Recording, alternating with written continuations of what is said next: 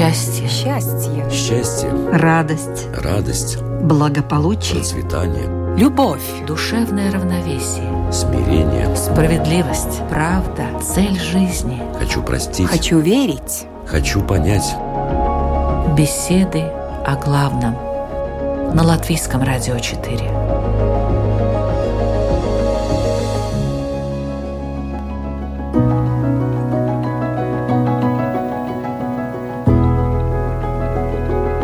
Это программа «Беседы о главном» в студии Латвийского радио 4 Людмила Вавинска. Здравствуйте.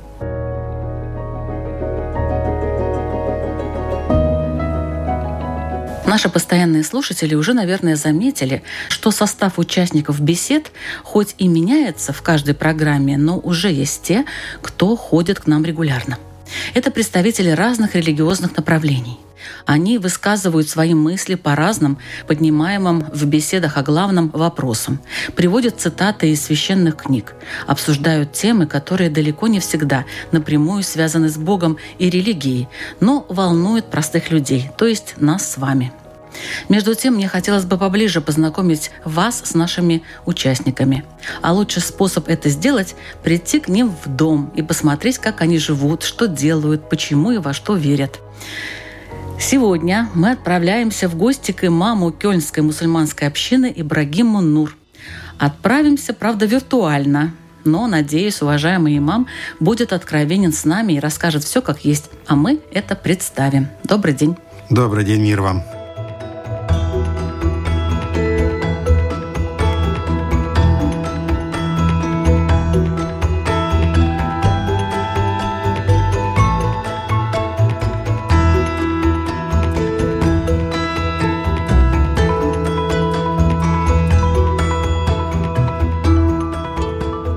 Давайте начнем с того, вот в соответствии с нашей темой беседы о главном, о чем вы беседуете дома с вашими домашними, родными, с вашими детьми? Имам равно мусульманин. То есть рядовой мусульманин практически не отличается своим бытом и семьей от имама. Конечно, есть несколько тонкостей, но и само слово «имам» давайте немножко разберем, если вы не против. Имам означает впереди идущий, главенствующий, который ведет за собой, знающий и так далее. Имам не обязательно должен закончить какой-то институт.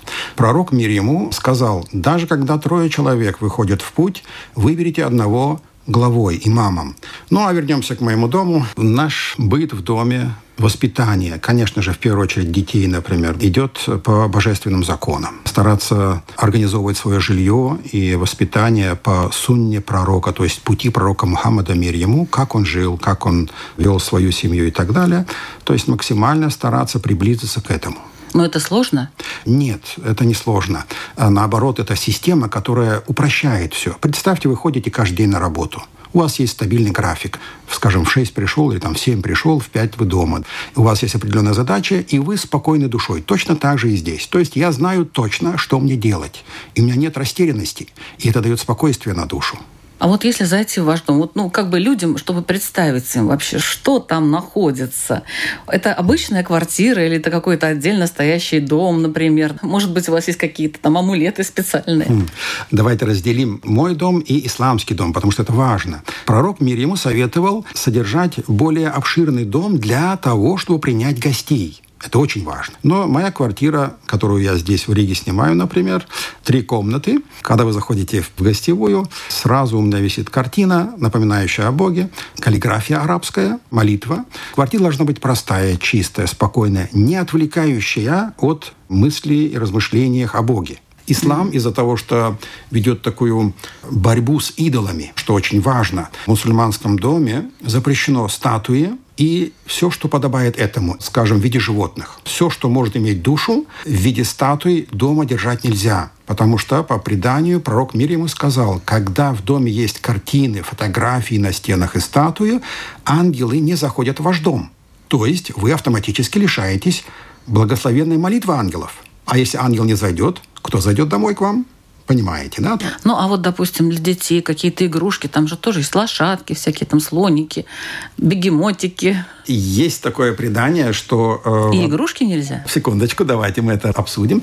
Конечно, есть предание о том, то есть хадисы, где сам пророк мир ему в одно время не разрешал иметь э, игрушек, которые явно имеют очертания лица, скажем, глаз и так далее, а в другом месте подобие кукол детям разрешил. Поэтому мы в первую очередь объясняем детям, что это игрушка, что ты можешь играть, но что, скажем, оживить ее или так далее может только Аллах. И, конечно же, лучшее для детей – это общение, прогулки, заниматься спортом. Поэтому игрушки, конечно, этот период для ребенка проходит очень быстро.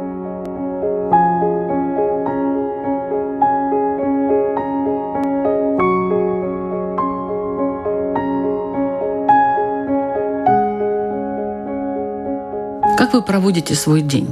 Из чего он начинается? С проведения или чтения молитв. У мусульман есть обязанность читать в день пять молитв, поэтому день мы распределяем по отношению к молитвам. Есть определенное время в зависимости от восхода, заката и зенита солнца. Зимой укорачиваются, расстояние между ними, а летом удлиняется. Скажем, сегодня у нас солнце входит примерно 8 часов, до этого времени я должен помолиться.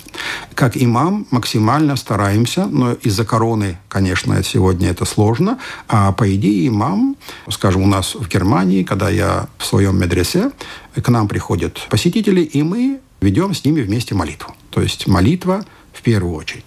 После молитвы, конечно, максимально из-за того, что имам обычно не работает, занимается самовоспитанием, чтением книг, тафсиров, Корана и так далее. Фык очень важно, то есть исламское право. В исламе ценится, конечно, чтение Корана, красота его чтения, но фык, то есть исламское право, знание его и его внедрение в жизнь очень важно. А это отдельная какая-то книга? Э, ислам много знаний, как и чтение Корана, изучение его, фык, хадис и так далее. Основная тема в исламе – это право. Или основная нельзя сказать. То есть это нельзя разделить тело, на, скажем, на руки, ноги и голову. Это целый организм, который должен жить. И имам старается максимально его, скажем, все знания получать. Тем самым, если имам получает максимальные знания и будет в первых рядах, он получает титул шейхуль ислама, то есть главенствующего в исламском мире. Вы стремитесь к этому? Стремиться к этому нельзя. Это, скорее всего, дар Божий. Поэтому как профессию человек может выбрать профессию имама, но как и в любой профессии есть уровни. То есть есть учитель и есть учитель. Так и здесь. Есть имам, который от любви к Аллаху, э, зная, что это полезно обществу и нужно обществу, пытается посвятить свою жизнь этому. А есть те, которые от любви к Аллаху настолько сердцем и душой слились в поклонении, что эта степень им дается от Бога, как бы тянется маленького ребенка за ручку кверху. То есть это, конечно, от желания. Ну, опять же, молитвы. Потом наступает обеденная молитва. Конечно, завтракаем, как и все, и так далее. Еда тоже специфическая, да, не такая, как у обычных людей. Ну, опять же, обычные люди. Ну, вот я. Ну, ладно, Обычный хорошо. То есть человек. те, кто не мусульмане, вы имеете в виду. Да. есть, давайте рассмотрим коротко, раз мы затронули тему мусульманин и не мусульманин. Это очень прекрасная тема. Стать мусульманином легко или нет? И легко, и просто, а с другой стороны, нести эту ношу тяжело. Когда человек рождается, он автоматически становится гражданином той страны, например, Латвии. Скажем, вы здесь родились или вы приехали сюда, разницы нет, вы автоматически подписали договор с государством, внегласный договор с обеих сторон, происходит обоюдное согласие, то есть появляются права и обязанности. Если человек нарушает эти законы со временем, он будет наказан тюрьмой, штрафом и так далее. А если вы приехали нелегалом, вы будете также наказаны и, по возможности, выдворены. Вера – это есть или ислам – это и есть обоюдный закон с Богом. Аллах нас сотворил, автоматически мы получили права и обязанности. Как вы, допустим, став гражданином государства, вас ограничивают в свободе. То есть вы не имеете права пройти на красный, вы обязаны платить налоги, вы не имеете права зайти без маски, скажем, в какое-то учреждение. То есть у вас ограничивают вашу свободу. Но за эту границу государство предоставляет вам обеспечение пенсии, хорошее сожительство со всеми гражданами этой республики, защиту от разбойников и так далее. Защиту, когда вы едете в другое государство, получаете визу от Латвии и так далее. Точно так же ислам, когда мы верим в Творца и подчиняемся Ему, мы получаем за нашу ограниченную свободу, то есть какое-то временное поклонение, защиту Творца. И как вы, как послушный гражданин, получаете пенсию, точно так же ислам гарантирует со стороны Аллаха вам вечную пенсию, рай. Так вот, мы как раз таки, приняв эту веру, приняв естество и существование Творца, подчиняемся в исламе его приказам. То есть вера – это признать Творца, ислам – подчиниться его законам. Например, Аллах говорит в Коране, вам нельзя кушать, скажем, мертвечину, свинину и так далее. И я обязан это выполнять. Иначе, как перейти на красный свет, я буду оштрафован. Ну, некоторым нравится вообще баранина, надо сказать. Ну, я к примеру говорю, мы не обобщаем там... Не да, хотим... кому, кому-то приятно это, кому-то, может, тяжело исполнять все эти заповеди. Да, но есть запреты. Скажем, вам неприятно приходить на работу в 7. Ну, законодатель или работодатель хочет этого. Если вы не подчинитесь, вы будете уволены. Точно так же и здесь. Нравится мне это или нет, есть закон. Допустим, Аллах запретил евреям в субботу ловить рыбу. Рыба запретная? Нет. Она стала запретной после приказа. То есть, когда рыба была запрещена, в тот день она стала для них харамом, запретной. И дело не в рыбе, а дело в испытании подчинении или неподчинении Творцу. Точно так же у нас. Ну вот хочется э, как бы так в положительном плане это все рассмотреть. То есть не то, что обязан и так далее. Какой вот у вас завтрак обычно? Что вы едите на завтрак? Ну, я люблю оливки, сразу скажу. Люблю uh-huh. оливки, масло, uh-huh. бутерброды. Из-за того, что в исламе так и у нас бывает выражение «позавтракать крепко». А, ну, бывает, что супчик сделаем, там, бульончик с мяса. И, ну, и вот такое вот. Угу. То есть разновидности овощи, фрукты. То есть как нормальные люди. Мама готовит иногда кашу, любит каши. Угу. Потому Какой у вас полезно. обед, ну, если а... на завтрак суп? Обеда обычно нету. Мы стараемся кушать два раза в день. Ну, бывает, конечно, если гости приходят, автоматически садишься с ними, угощаешь чаем, к чаю печеньки, варенье и так далее. Мама любит делать пирожки, булочки. Это ее стихия, поэтому ее не остановить. Ну, а ужином, опять же, в зависимости от один ты кушаешь или пришли гости. В исламе гости – это ценный дар, и поэтому даже звать гостей, не кушать одному очень важно. Если приходят гости, конечно, мы стараемся поставить на стол самое яркое, щедрое и так далее. Первое, как можно второе, к вам третье. прийти вот, в гости? Можно ли, допустим, просто прийти? Или нужно заранее созваниваться, договариваться? Какие-то есть правила, допустим, обязан прийти с подарком? Или вообще все равно, как ты придешь? Из-за того, что верующие люди как зубчики одной расчески. То есть они помогают друг другу и примерно живут одинаково. Поэтому, конечно же, стараются сглаживать какие-то недостатки друг друга. А сам пророк Мухаммад мир ему советовал, посещайте друг друга. Если вас пригласили, вы не имеете права отказаться без уважительной причины. И быть щедрым гостям, потому что гость придет, вы на него потратите один достаток, а он оставит девять достатков вам. То есть, э, Каким э, образом? Нельзя все мерить материально. Дело в том, что Аллах дает достаток с тех мест, откуда мы и не ждали. Например, родившийся ребенок получает в грудь мама молоко. Откуда она знала и как его молоко это делать, не знает. То есть это милость Аллаха. Точно так же, скажем, вы посадили огород, в один год у вас выросло с грядки, скажем, там ведро огурцов, в следующий год пришло берекет, то есть достаток, и вы собрали 10 ведер. Я сам это лично видел. То есть Аллах дает эту благодать с места, откуда вы и не ждали, как говорит Аллах в Коране. Поэтому гость – это благодать. Гость приносит в дом берекет.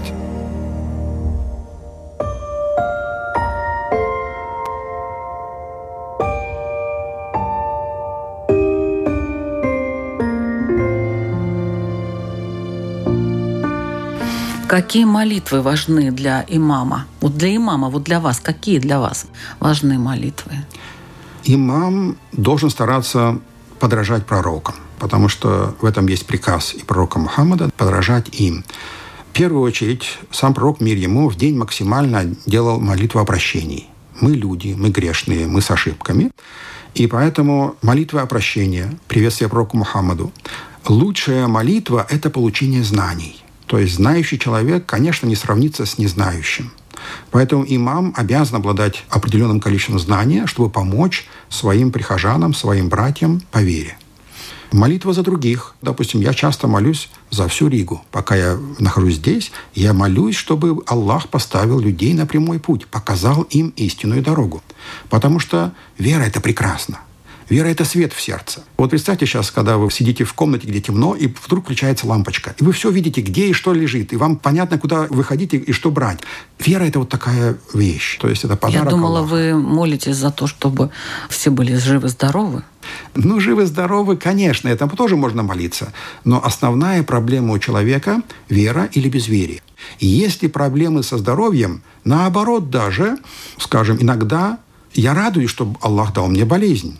Это прекрасно, это очищение грехов. Как дерево поспевших яблок, когда трясешь, осыпаются яблоки, точно так же от э, температуры, когда тебя трясет в постели, скажем, осыпаются твои грехи. Хадис, пророк мир ему сказал. То есть болезнь – это прекрасно. Здоровье, конечно, желать нужно. Когда придет болезнь, нельзя жаловаться. Но основная проблема, когда проблема с верой. И если человек уходит с этого мира без веры, то он теряет свою вечную жизнь. Вот в чем проблема. Поэтому наша основная молитва за то, чтобы Аллах поставил нас на прямой путь. Как э, имам готовится к проповедям, к беседам с верующими, и о чем вот вы говорите с ними? Это очень такой обширный вопрос. Ну и, конечно, логически каждый может понять, что это зависит от региона, от времени. Да? Допустим, как зимой мы носим шапку с шубой, а летом легкую одежду одеваем. Точно так же и здесь. Зависит от проблемы общества. Разные проблемы. Например, если заметно, что в обществе ослабла вера, конечно же, максимально мы собираем уроки и доказательства из Корана и из Сунны о вере. Если же, скажем, проблема с алкоголем, это тоже возможно. Граждане, то есть мусульмане, могут грешить. Или они живут среди соблазнов. Значит, темы будут об этом. Или, например, со среды 2 февраля начинается три священных месяца. Реджеп, Шабан, Рамадан. То есть это первая пятничная ночь и пятничная худба, проповедь будет об этом. То есть о вступлении прекрасных месяцев. И, конечно же, тема этой молитвы, проповеди будет об этом как себя вести в эти месяцы, как заслужить довольство Творца, нашего любимого Создателя и так далее. А что главное в жизни имама? Я думаю, сохранять искренность. Что такое искренность? Совершать поклонение, потому что они повелены. То есть приказ, выполнить приказ. А не ради рая, не ради выгоды, не ради здоровья, не ради благодати в семье. Нет. Получить ее можно, а сохранить трудно. Потому что мы, люди, имеем такой инструмент, эгоизм, который постоянно влечет к животному. То есть человек – это что-то между ангелом и животным. В нас присутствует животная натура. И это не оскорбление, это нормально.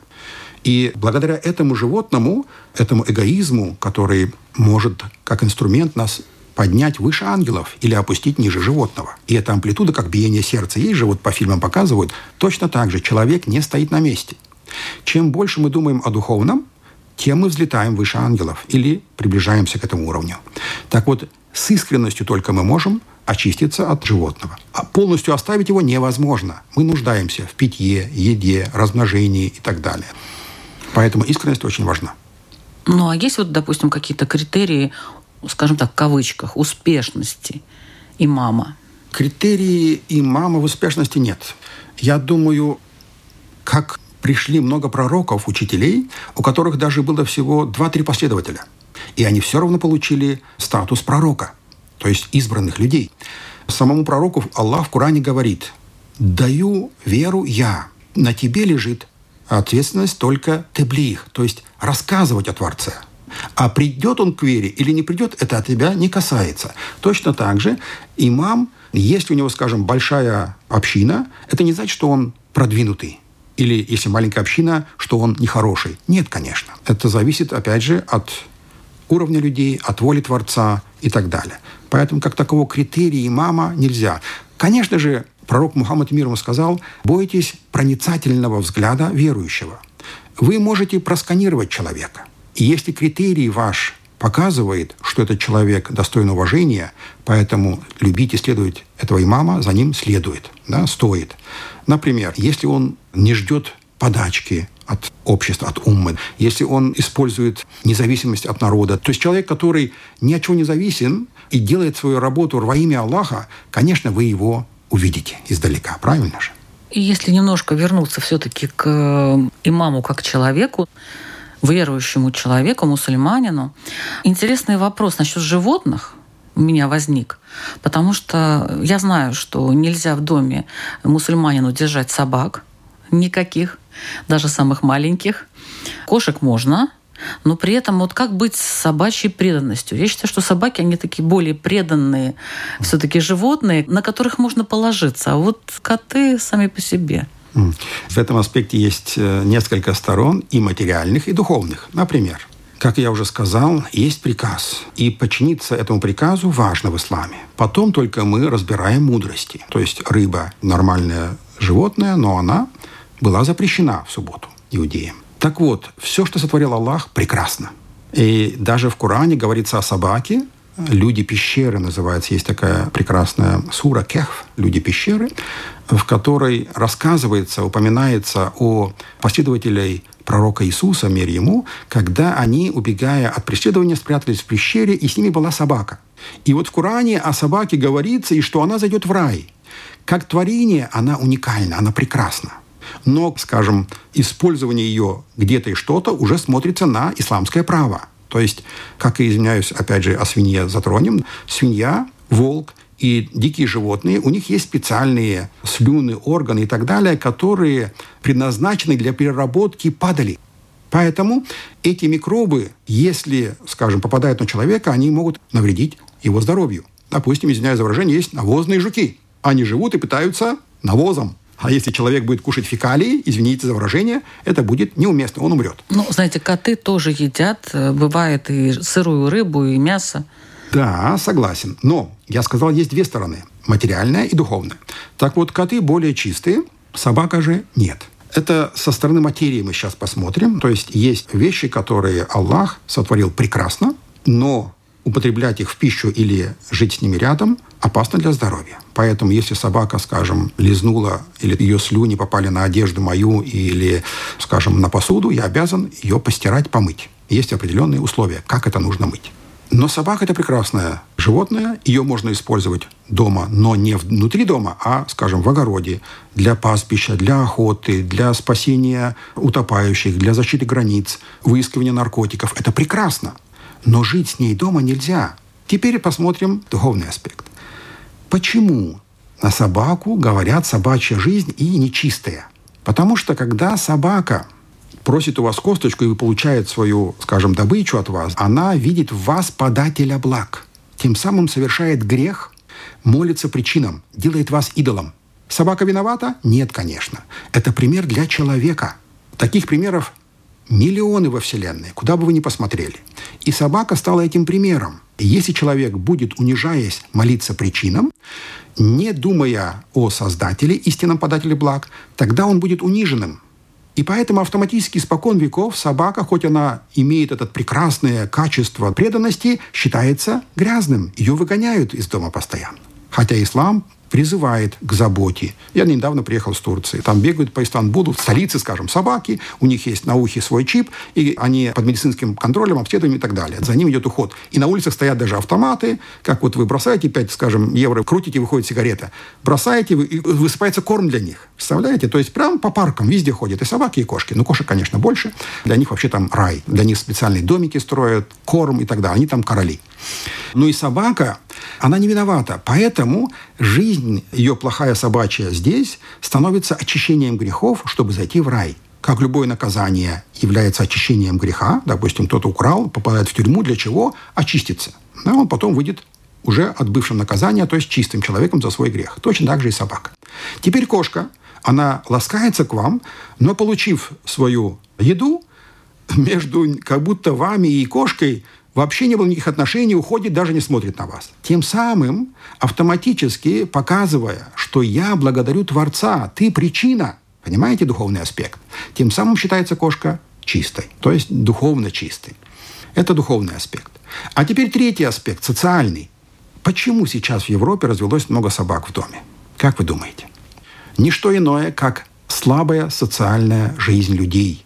То есть Мама любит сыночка только по телефону. Семьи одиноких очень много. Детей в семьях нет. Престарелых сдают в дома престарелых. Или они живут одни, дети к ним месяцами не приходят.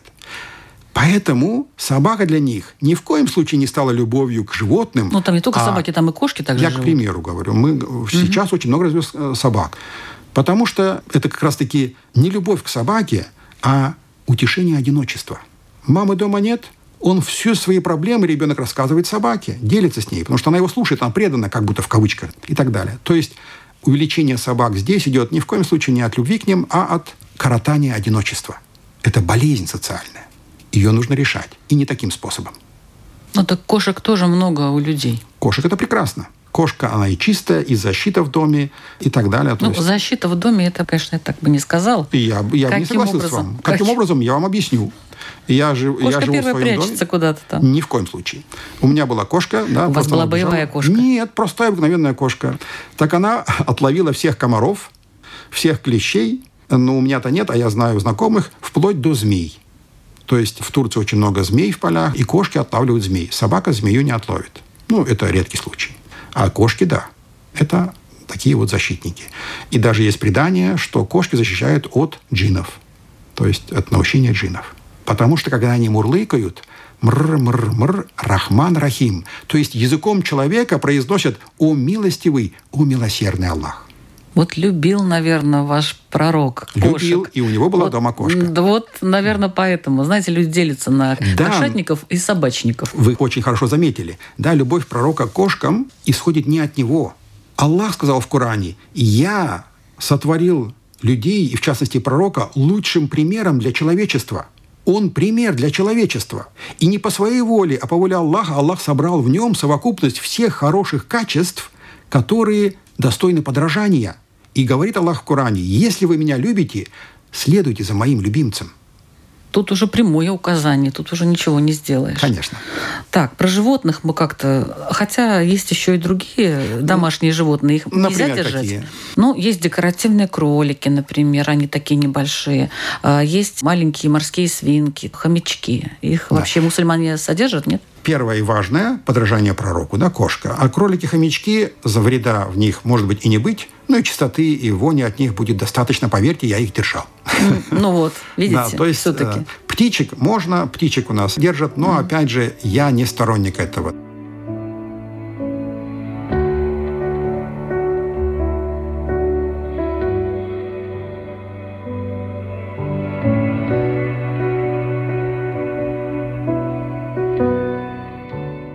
Я заметила, что у вас на руке есть кольцо с камнем. А вообще вот камни, скажем, драгоценные, полудрагоценные, они играют какую-то роль в исламе? Конечно.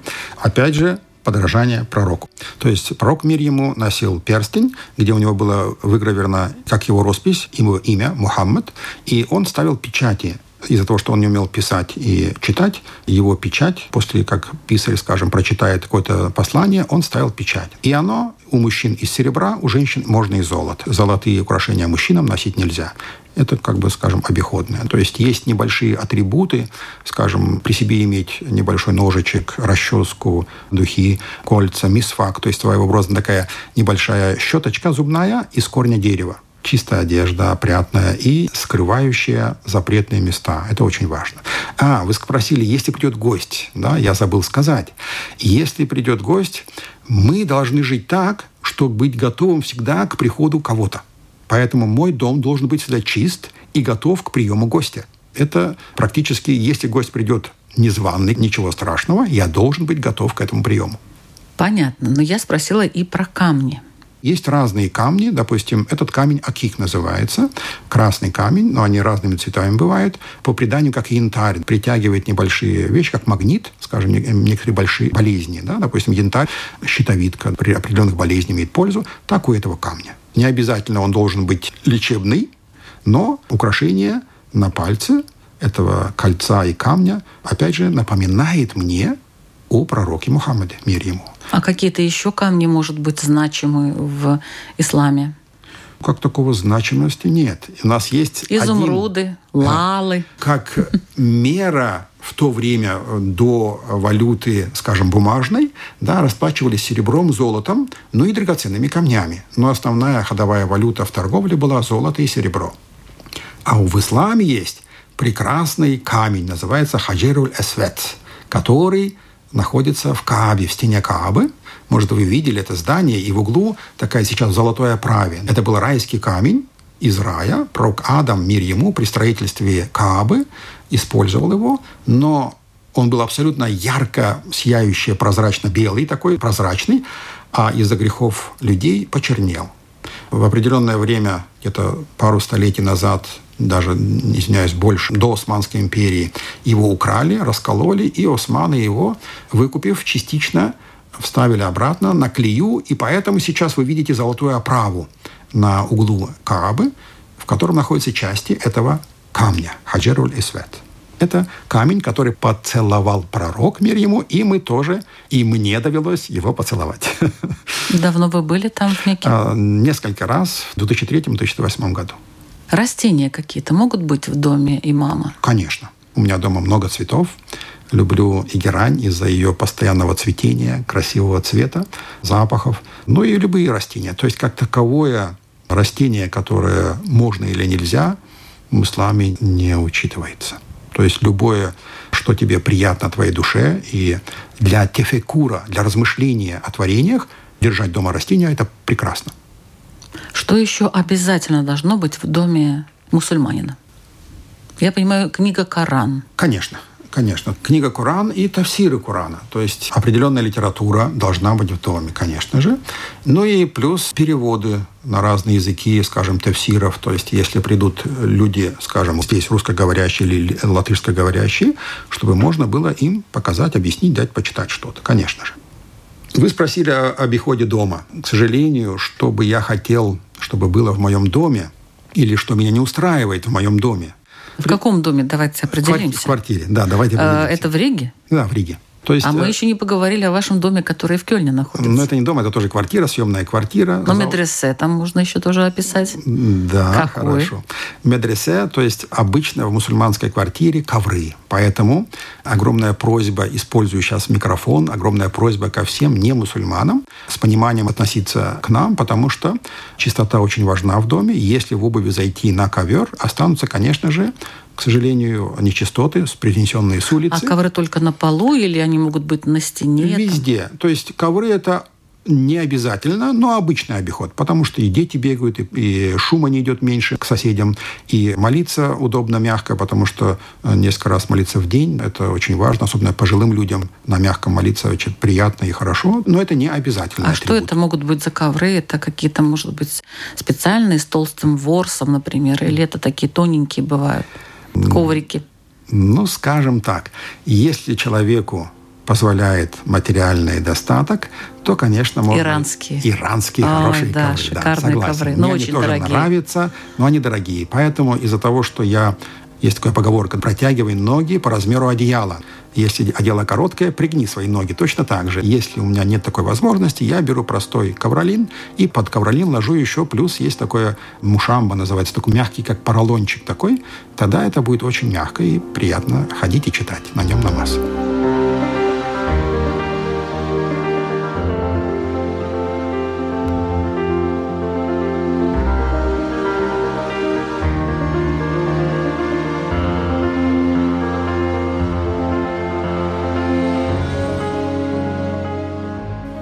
Уже тут э, больше получаса разговариваем с имамом Ибрагимом Нур о том вообще, что является главным для самого имама, для мусульман в целом, и каким можно увидеть дом настоящего мусульманина.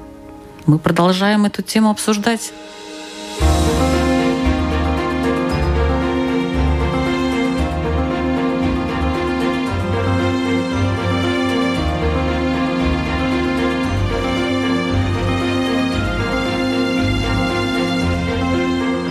Медресе вы мне еще расскажете, я надеюсь. Хорошо. Там в Кёльне какое оно? Идеальный дом, по мнению имама. Вот представьте себе вот просто какой-то идеальный дом, в котором живет имам. Ну, не вы, а просто вот, скажем, что там обязательно должно быть и какой он должен быть. Большой, маленький, там, где он должен находиться, например. Что там в этих комнатах может быть? Ну, начнем с района. Имам из-за своей ответственности за прихожан не имеет права отдаляться от простонародия, жить только при мечети. Это было бы неверно. Я думаю, выбрать середину. И полностью уйти в район, где, скажем, наркотики, алкоголь и проституция тоже нельзя. Да? Что-то среднее выбрать, чтобы он мог достичь и ту, и ту сторону. Это первое. А само жилище максимально простым широким для принятия гостей, чтобы не отвлекало его от поклонений, от познаний, очень важно, потому что любовь к этому миру, мирскому, вызывает чувство ненасытности. Если человека сердце насыщено благодатью и благодарностью к Творцу за блага, то ему не нужно искать и э, какие-то другие блага и так далее. Но, конечно же, в зависимости от современности, как Аллах говорит в Коране, не лишайте себя мирского – Конечно, у вас есть обязанность стремиться к вечности, но и не лишайте себя мирского. Аллах дал эти блага. Телевизор, Телевизор. плазменный, там робот-пылесос. Скажем так, по коврам. дома телевизора у меня нету, потому что отбирает очень много времени. А пылесос, робот-пылесос, робот. почему вот такой бы нет? маленький, кругленький. Почему бы нет? У меня, конечно, нету, но почему бы нет? Если, опять же, внимание, условия дозволяют тебе средства. То есть имам также может и работать. Он также может иметь свой огород, свои несколько огородов. Но ну, то есть он это... не только служит? Конечно. Да? Имам может. Допустим, это различается от, в зависимости от страны. Скажем, Саудовская Аравия, Турция, Малайзия или Германия. Как получают образование имамы. Допустим, по Европе это, скорее всего, более теологи, социологи. Есть университеты. То есть сначала вот это, да, специальность? Конечно. Конечно. Ну, раз я в Германии живу, у нас основная масса мусульман турков. И долгое время, скажем, в кавычках, спонсировали имамов из Турции. Была проблема, барьер, языковой барьер. Поэтому за уже последние десятилетия обучают местных людей, желающих на степень имама у нас в Германии. И я был, например, в институте в Роттердаме. Есть университет целый, огромный университет, прекраснейший, с прекрасными учителями и студентами, которые тоже выпускают, в кавычках скажем, имамов, и все, что к этому относится. То есть и социологи, теологи и так далее. А где бы вы хотели вот учиться, скажем, ну вообще самый такой престижный, назовем так, вуз, высшее учебное заведение, самый престижный вуз для мусульманина, вот чтобы освоить как раз эти все навыки имама? Конечно же, священная Медина и Мекка – это одни из лучших университетов, или университет в Египте, Аляскар, да, это прекрасные университеты. Но я думаю, с моим возрастом и с моими сейчас обязанностями это немножко усложняет мое положение. Ну, может быть, мы подскажем кому-нибудь, где учиться? Конечно, конечно. В Турции сейчас очень хорошая система образования в мечетях. Именно религиозная? Конечно, конечно. В Турции это более поставлено на государственный уровень, где есть специальные университеты, экзамены, обучение – и так далее, распределение по всей Турции, в частности, и по миру.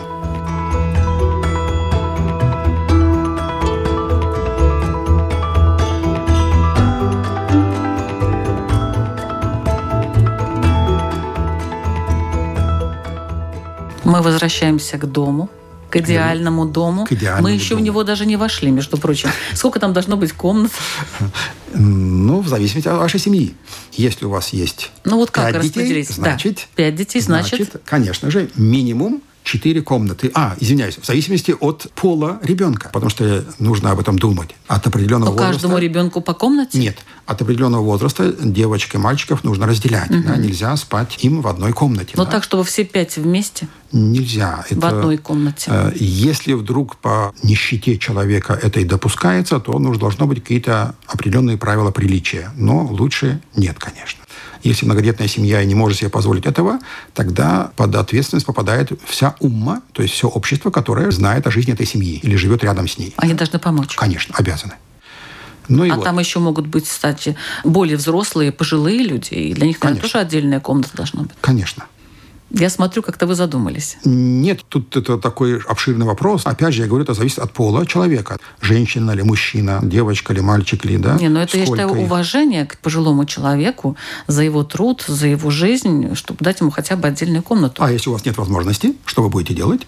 Опять же, я говорю, протягивать ноги по размеру одеяла. То есть в рамках дозволенного законом божественным. Если Божественный закон говорит нельзя, значит нельзя. Если девочке и мальчикам нельзя, значит нельзя вместе. Значит, нужно искать другую комнату и делать молитву. Аллах поможет, и общество должно помочь этой семье. А как общество может помочь этой семье? Должны скидываться деньгами или вот каким образом? Или, скажем так, кто-то потеснится, ему не нужно такое большое жилье, он может переехать в маленькое, а этой семье предоставить побольше. Я лично увидел это на примере в одной деревне, в Ленгере, это в Казахстане.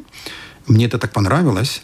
Целая деревня собирает один месяц, каждый свою зарплату или то, что он максимально может, и отдает одной семье. Представьте, такая огромная сумма, за которую он за одно лето строит этой новой семье, скажем, новобрачным дом. Представляете? Как прекрасно. Следующий, скажем, на очереди получает следующий месяц эту сумму. И так далее. Тем самым от семьи у меня убыла всего лишь, скажем, небольшая сумма, а это вместе огромная помощь одной семье. Есть и такая система. Могут быть проблемы там с очередностью, кому первому там что-то ну, предоставить. Ну, извините. Опять же, это все решается. Ислам, социальное а общество. А кто это решает? Значит, кто главный, кто вот говорит, так, имам, имам, наверное. имам в деревне, то есть староста, тот, кто главенствует, тот, кто избран, тот, кто имеет определенные знания, он решает и может подтолкнуть народ на помощь той или той семье. Теперь вернемся к дому. Заходим, открываем двери, прекрасные ковры. А высота потолков вообще играет какую-то роль? Нет, какой-то mm. определенный размер нет, но из-за того, что мы сейчас живем в странах, скажем так, весь мир как маленькая деревня стал, или как большая деревня. То, что есть сейчас здесь в Риге, конечно же, то же самое есть и в других городах. Поэтому обычно строится по определенному, я как сам, как строитель, мастер, я прораб, есть определенный план, система строительства домов, и есть такие специальные планы для Конечно. именно домов мусульман? Домов мусульман так нельзя сказать. Система строительства, которая подобает тому региону. К сожалению, в Европе я столкнулся, средняя, скажем, размер квартир 60 квадратных метров. Это смешно. Я просто очень часто езжу в Турцию. Для них, скажем, 120 квадратов считается маленькая квартира. 120, представляете, да, уже какие размеры. А так за 200 и так далее. Ну, то есть, то есть эта квартира должна быть вот такой примерно, да? Нет, это не стандарт. Нельзя сказать так.